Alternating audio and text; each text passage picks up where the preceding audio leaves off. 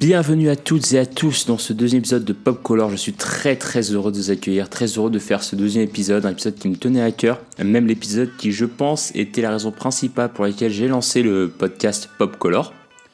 Parce que je suis un très grand fan de Tolkien, très grand fan du Seigneur Anneaux. Pour moi, c'est l'une des meilleures. Bon, allez, on va être dans mon cœur, sans aucune objectivité, c'est la meilleure saga de films de tous les temps. Elle dépasse Star Wars, Harry Potter, Indiana Jones. Pour moi, il n'y a rien de mieux qu'un dimanche sous la pluie à me faire tous les Seigneurs des Anneaux. Mais outre mon amour pour la saga Seigneurs des Anneaux, c'est autre chose qui m'a donné envie de parler euh, de Tolkien, surtout de parler euh, de tout, tout, ce qui tourne autour euh, du Hobbit et du Silmarillion. Quelque chose qui s'est passé il y a quelques mois à l'annonce de la prochaine série Amazon Prime, les anneaux de pouvoir euh, qui se passera pendant euh, le second âge et qui sort en septembre, quelque chose qui a été très sale et très dur à vivre euh, pour beaucoup de personnes avec des origines. Il y a quelques mois était sorti le teaser trailer de la série et un gros backlash a eu lieu de la part de personnes, on va dire de frange droite, qui étaient plutôt choquées par le fait qu'il y ait des personnages non blancs dans une œuvre de Tolkien, dans un récit fantastique.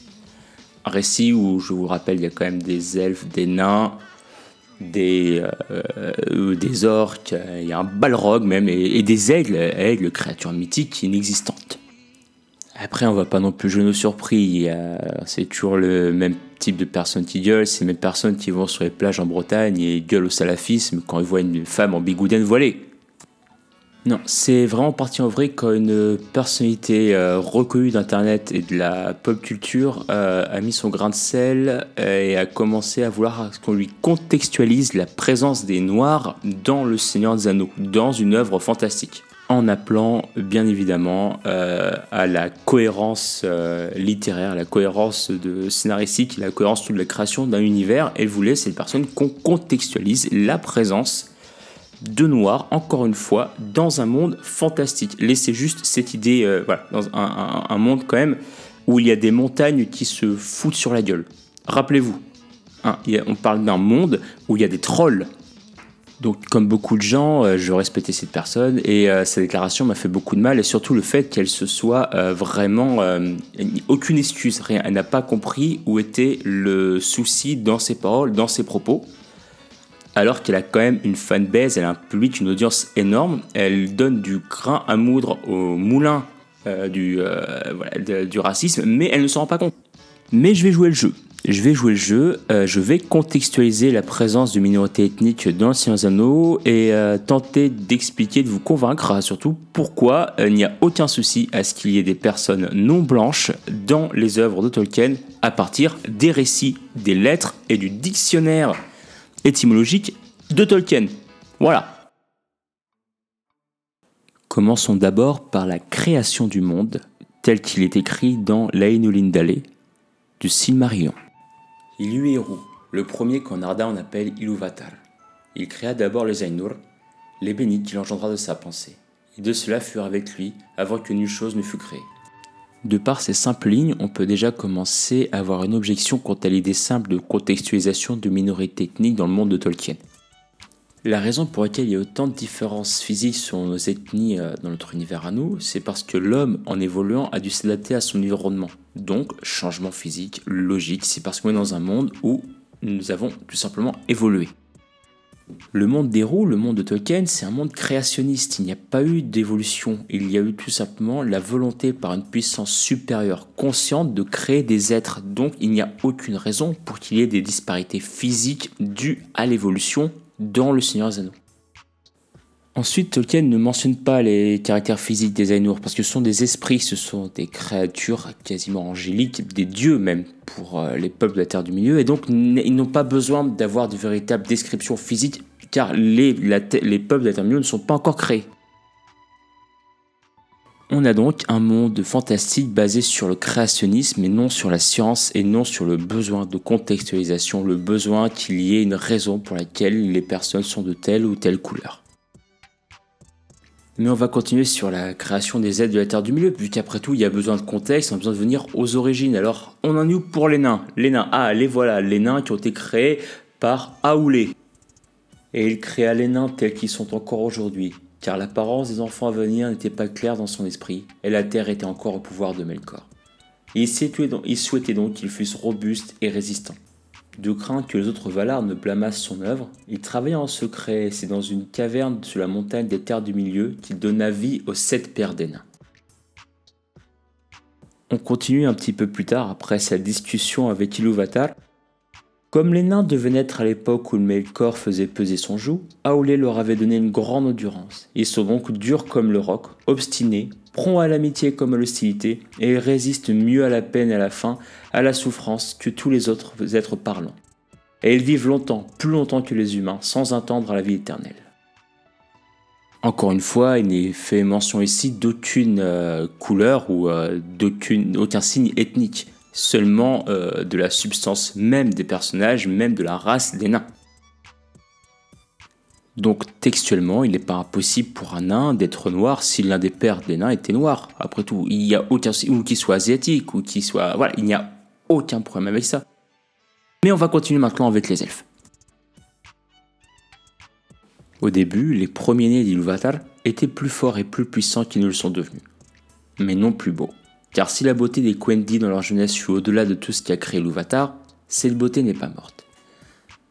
Elle se survit dans l'Ouest, et la douleur et la sagesse l'ont enrichie. Là encore, et ce n'est pas pour me répéter, il n'est fait aucunement mention de la couleur, de l'ethnie ou autre caractère physique des elfes.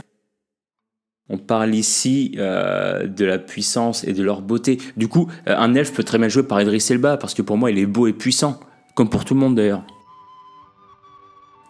Et je ne fais pas preuve de mauvaise foi, je sais très très bien que Tolkien, lorsqu'il a créé, lorsqu'il écrit ces mots, il pensait à des personnes blanches et européennes, des personnes qui lui ressemblaient, des personnes anglaises.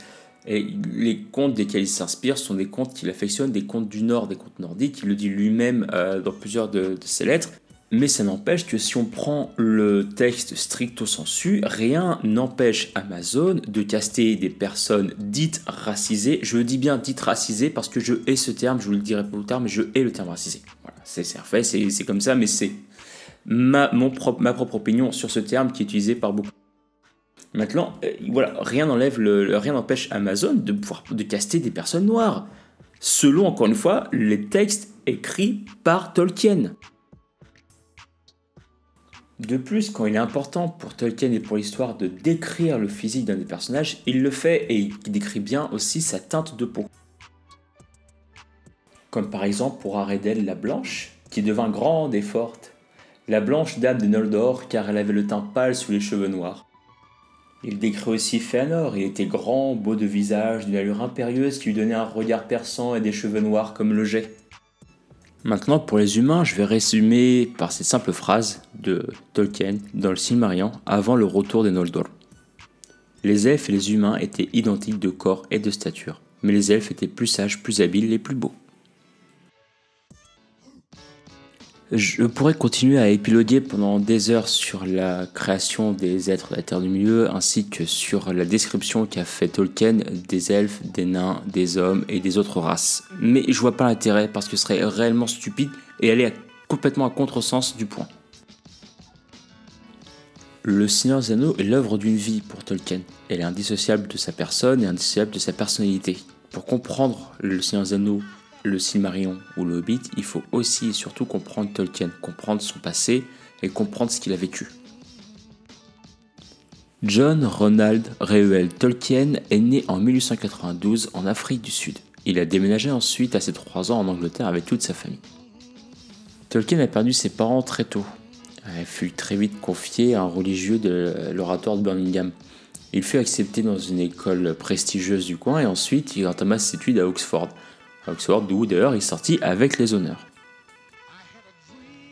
En 1916, euh, il fut enrôlé dans l'armée euh, britannique et participa à la, Première Guerre mondiale, expérience traumatisante qui l'a transformé. Il y perdit plusieurs de ses amis et fut marqué à vie, notamment dans sa santé, vu que deux ans, euh, à peine un an plus tard, il dut sortir étranger parce qu'il a attrapé ce qu'on appelait à l'époque la fièvre étranger, une maladie transmise par l'époux. Donc, dans, pendant la fin de la Première Guerre mondiale, il n'eut d'autre choix que de faire un tour beaucoup d'hôpitaux ou de corps restés dans les postes arrière. C'est d'ailleurs pendant ces périodes entre 1916 et 1917 qui ont germé les idées du Silmarillion et de toute la mythologie autour du Seigneur Anneaux.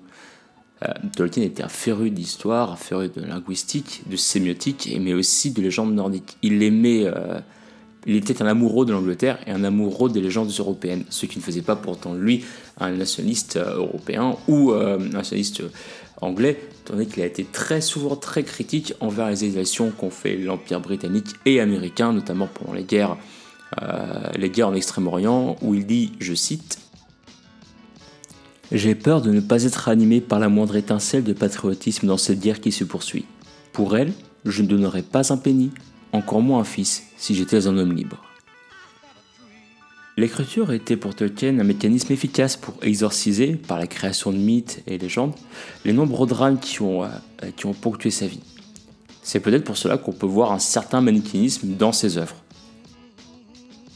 Ce manichéisme ajouté à un certain eurocentrisme de Tolkien, conscient ou inconscient, ont laissé la place à plusieurs, accusations de racisme, notamment si on prend la part de John Yatt dans cette phrase qui dit, et je cite, Les hommes blancs sont bons, les hommes noirs sont mauvais, les orques sont pires que tout.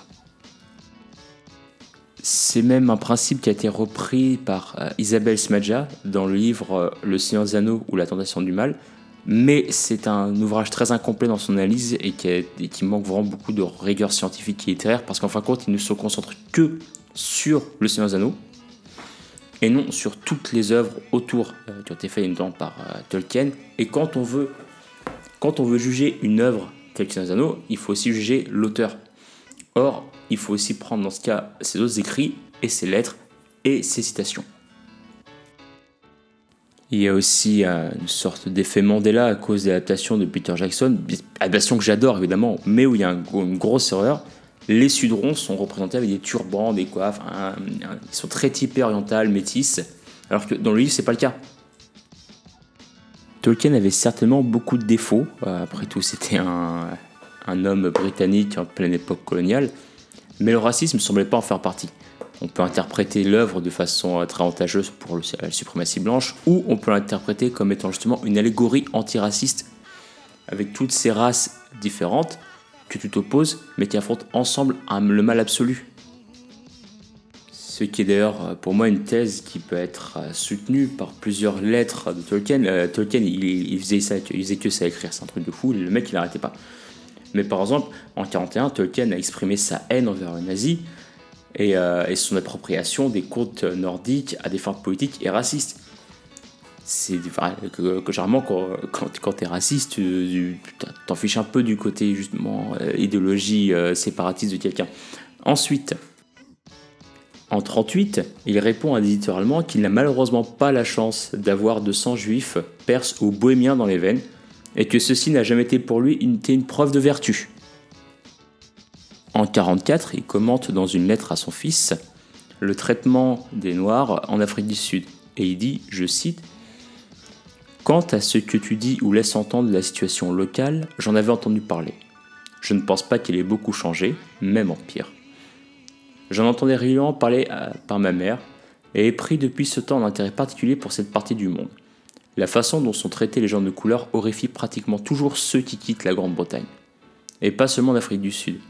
Malheureusement, peu retiennent très longtemps ce sentiment généreux. On a ici clairement Tolkien qui dit à son fils que le racisme est dégueulasse. Et ça va même plus loin, puisque, puisque son discours d'adieu à l'université d'Oxford en 1959, il dit, et je cite, J'ai dans le sang la haine de l'apartheid. Donc à partir de toutes ces informations, partir de toutes les données qu'on a, à partir de ses œuvres, de ses écrits, mais aussi euh, dans le texte, mais aussi de ce qu'il a dit hors texte, ainsi que sa vie, hurler parce qu'on voit des personnes de couleur dans l'adaptation de Seigneur Anneaux, c'est aller à l'encontre même de la philosophie de l'auteur. Oui, c'est un conte eurocentré, bien sûr c'est un conte eurocentré, et il avait certainement en tête des personnages blancs. Pourquoi? Parce qu'il était lui-même blanc. On était pas, il n'y avait pas encore eu euh, des, théories de déconstruction de nos idées racistes. On parle d'une œuvre qui a été écrite en 1916, encore en pleine colonisation, encore avec, les empires coloniaux et encore en plein impérialisme britannique.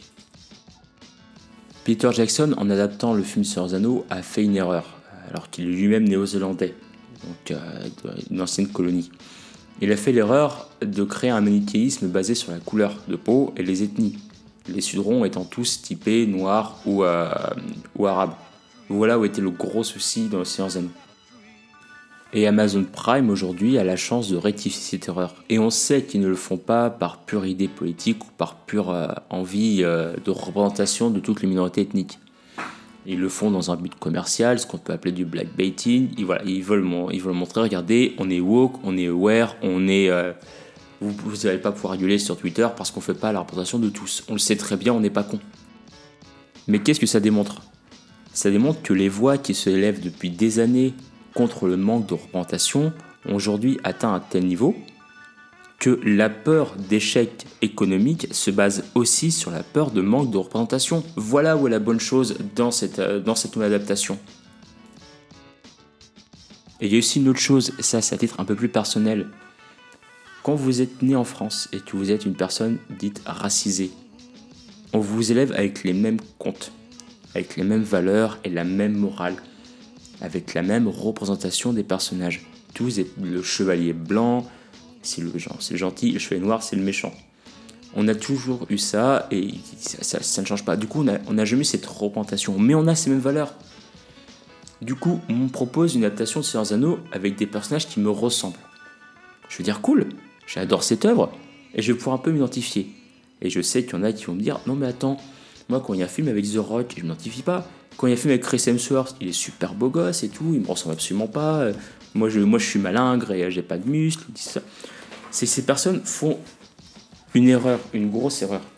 Il faut pas confondre représentation et canon de beauté. S'identifier ne passe pas obligatoirement parce que la personne te ressemble réellement physiquement. S'identifier passe aussi parce que tu es capable de, de, te réapproprier les sentiments et la vie de la personne en face. Tu dis cette personne, ça pourrait être moi. On a, on a la même tête, on a la même couleur de peau, on a le même milieu, milieu socio-culturel. Voilà la différence. Demander la contextualisation de personnes racisées dans une fiction revient en fin de compte à demander quelle légitimité elles ont à être dans cette dite œuvre. Légitimité qu'elles ont à être, c'est qu'elles vivent dans un pays français, ou européen, ou américain c'est qu'elles font partie de cette histoire, elles y participent. Et quand c'est une, comme elles, ne peuvent pas se sentir représentées la plupart du temps dans des œuvres historiques, alors dans une œuvre de fiction à caractère médiéval, heroic fantasy, c'est génial. Elles peuvent porter les tuniques, des armures, tout ce qu'on voit, toutes les, tous les héros qu'on a en tête, comme euh, Lancelot, comme Durandal, euh, comme Aragorn. Eh ben on a des personnes typées noires qu'on verra en armure avec des écus, ce sera génial. Voilà, voilà la légitimité qui a, c'est qu'elles pourront s'accaparer, s'approprier, parce qu'il n'y a pas ce terme, s'approprier une œuvre de fantaisie et sentir un espèce de socle culturel avec les personnes qui ne leur ressemblent pas. Cette question de contextualisation n'a pas été posée par des personnes racisées. On en revient en fait à une idée qui vient de 1944, écrite dans An American Dilemma, que je vous conseille de lire, de Gunnar Myrdal. En fin de compte, le problème noir, c'est avant tout un problème de morale blanc c'est des personnes blanches qui se sont posées la question de pourquoi y a-t-il des personnes racisées dans Seigneur Anneaux? C'est pas des personnes noires. Elles, tout ce qu'elles ont vu, c'est ceux qui sont fans de Seigneur Anneaux, c'est waouh, une série Seigneur Anneaux de par Amazon Prime. Est-ce que ça va être de la merde ou pas? En ne normalisant pas l'apparition de minorités ethniques, sexuelles ou de genre dans leur représentation cinématographique de la fantasy, on les laisse revêtir un caractère exceptionnel et donc de cas à part. De plus, demander la contextualisation de ces mêmes personnes contrairement aux blancs, revient à avouer que la présence de minorités, c'est une anomalie. Si contrairement aux lois ségrégationnistes, l'aspect inférieur des Noirs n'est pas explicite, elle est implicite dans leurs conditions d'apparition dans Seigneur Anneaux et elle est soumise à contextualisation. S'insurger face à la présence de minorités dans le Seigneur Anneaux revient à cracher sur la morale même des livres, qui est le rassemblement par deux à les races des peuples libres de la Terre du Milieu face à un ennemi commun pour un bien commun. En d'autres termes, on n'a pas à légitimer ou non notre existence. On existe, on n'est pas blanc, on aime le Seigneur des Anneaux, on aime la pop culture et on a le droit nous aussi à avoir des personnages qui nous ressemblent dans une œuvre. Merci à toutes et à tous de m'avoir écouté, merci à toutes et à tous de me suivre. Pour la fin, je vous propose une petite sélection de livres hyper intéressants que j'ai moi-même dévoré très très vite, notamment An American Dilemma de Gunnar Myrdal, dont je vous ai parlé tout à l'heure, mais aussi Les Cœurs Insolents, une BD euh, de Ovidie, et l'excellent Mister Miracle de Tom King de chez Urban Comics. Voilà. Je vous souhaite à tous de passer une bonne soirée ou une bonne journée, et à bientôt pour l'épisode 3. Au revoir